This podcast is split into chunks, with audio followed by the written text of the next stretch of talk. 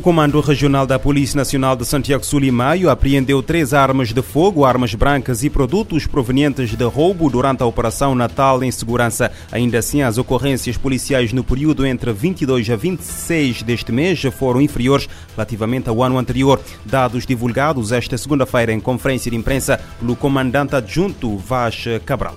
Foram revistados 1.303 pessoas nas ruas. Foram detidos 22 indivíduos apresentados ao Ministério Público, 16 detidos para averiguação e 118 detidos para identificação.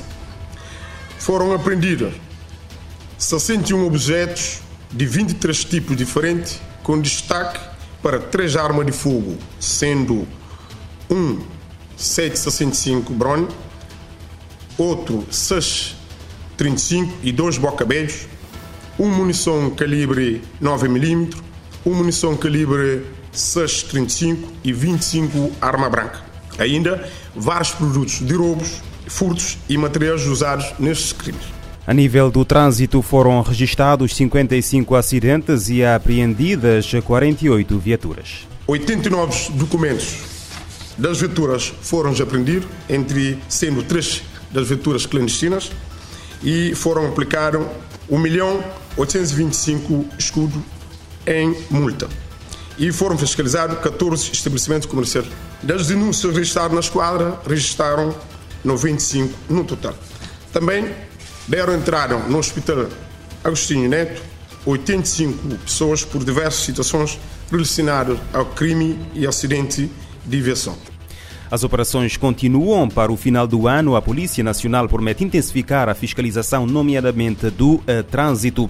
O Tribunal da Comarca da Praia decretou prisão preventiva a seis homens indiciados da prática de vários crimes, entre os quais homicídio agravado na forma tentada, ofensa simples à integridade física, na forma agravada, detenção de arma e quadrilha. Segundo um comunicado do Ministério Público, as detenções ocorreram no âmbito de investigação de dois autos de instrução. A mesma fonte informa que no decorrer da referida investigação, com a coadjuvação da Polícia Nacional, foram ainda feitas várias diligências com vista à descoberta material dos factos, nomeadamente buscas domiciliárias com apreensões de armas de fogo de diversos tipos e calibres e outros instrumentos às residências dos arguidos. Há cinco arguidos indiciados da prática dos crimes de homicídio agravado na forma tentada, detenção de arma e quadrilha ou bando foram aplicadas a medida de equação de prisão preventiva. Há um outro arguído indiciado da prática dos crimes de ofensa simples à integridade física na forma agravada e detenção de arma foi aplicada a mesma medida de equação. Os referidos processos, de acordo com o Ministério Público, continuam em investigação e, por isso, em segredo de justiça. A Câmara Criminal do Tribunal Supremo de Angola ordenou a, o congelamento de contas bancárias e participações em diversas companhias controladas por Isabel dos Santos no valor total de mil milhões de dólares. A informação consta de um despacho datado de 19 de dezembro, agora tornado público e assinado pelo juiz Daniel Modesto Geraldes. Várias das companhias estão sediadas no estrangeiro, incluindo Moçambique, Cabo Verde e São Tomé e Príncipe. Assim, o tribunal ordenou o congelamento de 70% das participações da empresa de telecomunicações de Moçambique, em que Isabel dos Santos é beneficiária efetiva, 100% das participações das empresas Unitel T+, em Cabo Verde e Unitel STP em São Tomé e Príncipe, em que Arguida é também beneficiária efetiva. Num documento de 28 páginas, o tribunal detalhou as uh, respectivas operações em que uh, fundos da Sonangol foram usados para financiar companhias controladas por Isabel dos Santos, não usufruindo disso os rendimentos devidos de acordo com uh, esses investimentos. Desconhece-se como é que as autoridades judiciais angolanas querem fazer valer a ordem de congelamento às companhias sediadas em Moçambique, Cabo Verde e São Tomé e uh, Príncipe.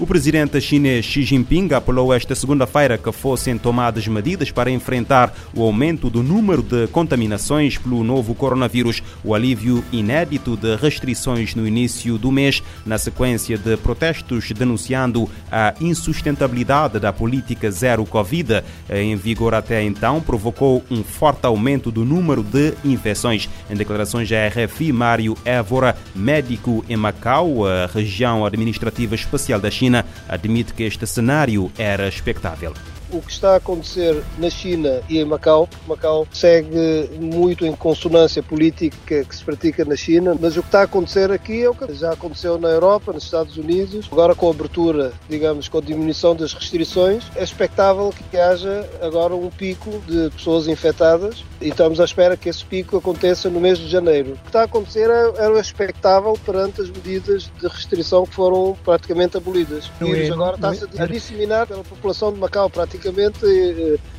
eu penso que quase ninguém vai escapar. Agora, a questão está, a grande questão está em saber é, é a percentagem de pessoas que têm vacina e estão imunizadas. Naturalmente que alguns casos de mortalidade acontecem, como sempre, em pessoas mais idosas que têm comorbilidades, ou seja, outro tipo de doenças que enfraquecem o sistema imunitário. Essas são as vítimas mais vulneráveis. Mas do resto, o que está a acontecer é, digamos, dentro do que seria expectável. Não vejo motivo para se entrar em pânico. É evidente que o sistema é levado aos limites, porque o que se espera é que, e já está a acontecer, haja pessoal profissional que se infecta e que não pode trabalhar enquanto o número de doentes aumenta. Isso traz um stress acrescido ao sistema, mas até agora, com o reforço de outras unidades que se desdobram de um lado para o outro, tem sido possível manter as coisas dentro de controle.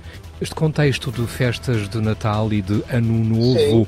pode ainda vir a aumentar este agravamento do número de casos? Pode não, vai aumentar de certeza. Nomeadamente no, no Novo Chinês, que é o maior movimento de pessoas no planeta quando houver milhões de pessoas a deslocarem-se de um lado para o outro, naturalmente esperamos que seja possível haver um outro pico de pessoas infectadas. Sem dúvida.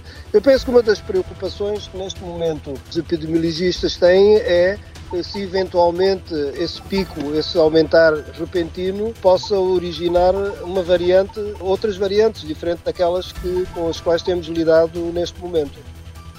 Três anos após o aparecimento em Wuhan, precisamente na China, da Covid-19, o gigante asiático depara-se com um novo aumento do número de casos na sequência do alívio das restrições.